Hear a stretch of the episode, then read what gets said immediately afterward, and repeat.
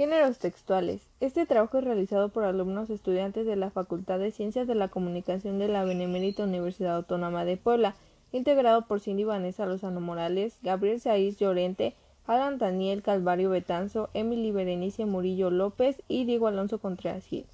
El proyecto se realizó en base a la recaudación de información investigada acerca de los géneros textuales, como lo son la narración, descripción, argumentación, exposición y diálogos. Por ende, el objetivo de este trabajo es mostrar el análisis final de la información investigada, así como también la perspectiva que se tiene de estos en la vida diaria en el perfil comunicólogo.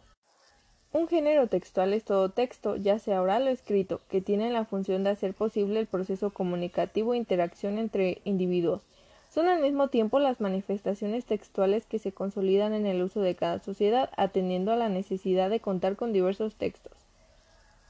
Una característica de los géneros textuales es que el texto literario se encuentra escrito en prosa. También cuentan con una extensión variable con diversos temas reales o de ficción. Otras características que tienen es que están al alcance de todo el mundo, dirigido a un lector medio culto, tienen intención divulgativa e interpretativa, subjetividad del autor y función expresiva.